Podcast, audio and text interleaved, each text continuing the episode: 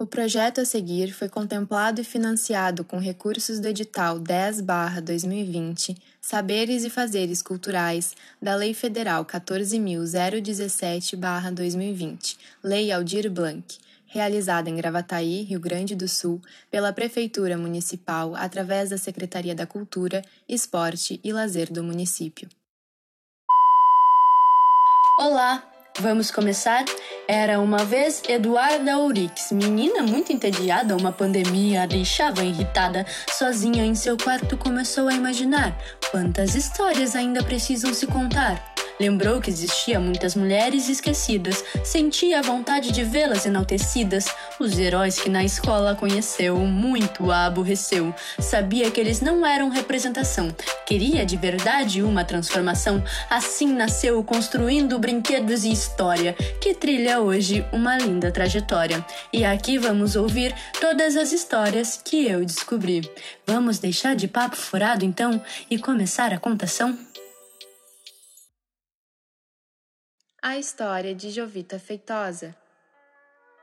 Era uma vez uma menina nascida para quebrar padrões. Desde pequenina já havia algo diferente nela.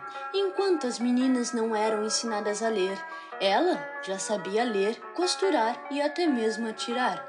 Ao lado do seu tio, tudo aprendia e pelo mundo ficava cada vez mais interessada. Tinha no coração uma coragem imensa que deixava ele cheio e transbordava para as atitudes. Sendo assim, certo dia, quando era mais crescida, escutou as notícias que seu tio lia. A guerra entre o Paraguai e o Brasil só cresce. A guerra entre o Paraguai e o Brasil só cresce.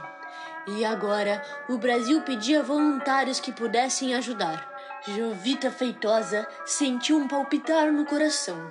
Era a vontade da coragem dando as caras. Sentiu uma enorme vontade de se voluntariar.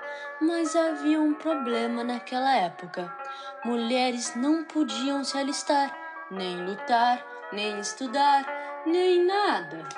Bateu uma tristeza em seu coração. Quase desistiu mas então teve uma ideia brilhante. E se eu fingir ser homem?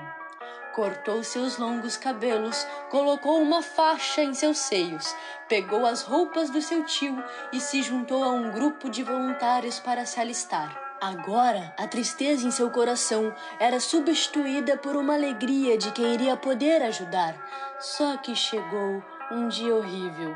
Quando estava quase indo para a guerra, uma pessoa reconheceu seus traços femininos e seu grande segredo foi revelado. Em todo o país, os jornais diziam: Mulher se veste de homem para ir à guerra! Mulher se veste de homem para ir à guerra! Ficou conhecida por tamanha coragem que existia em seu coração.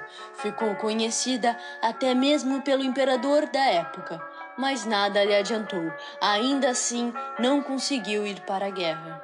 Não lhe permitiram por ser mulher. Essa história até pode parecer triste e com um final nada feliz, mas com sua atitude corajosa, Jovita Feitosa abriu caminho para muitas mulheres, despertou no coração delas a vontade de romper com aqueles não da sociedade, e muitas transformações vieram depois disso. Hoje em dia, Jovita Feitosa está no livro dos heróis da pátria, pois, mesmo não indo à guerra, sua coragem lhe tornou uma grande heroína. Fique agora com a história de Clara Camarão. Era uma vez uma mulher indígena que ultrapassou os limites impostos pela sociedade e que, por ter feito isso, salvou a vida de milhares. Clara Camarão era o seu nome. Ela não queria apenas ficar na aldeia cozinhando, ela sonhava em defender a aldeia com seus próprios braços, e assim ela fez quando a invasão holandesa chegou.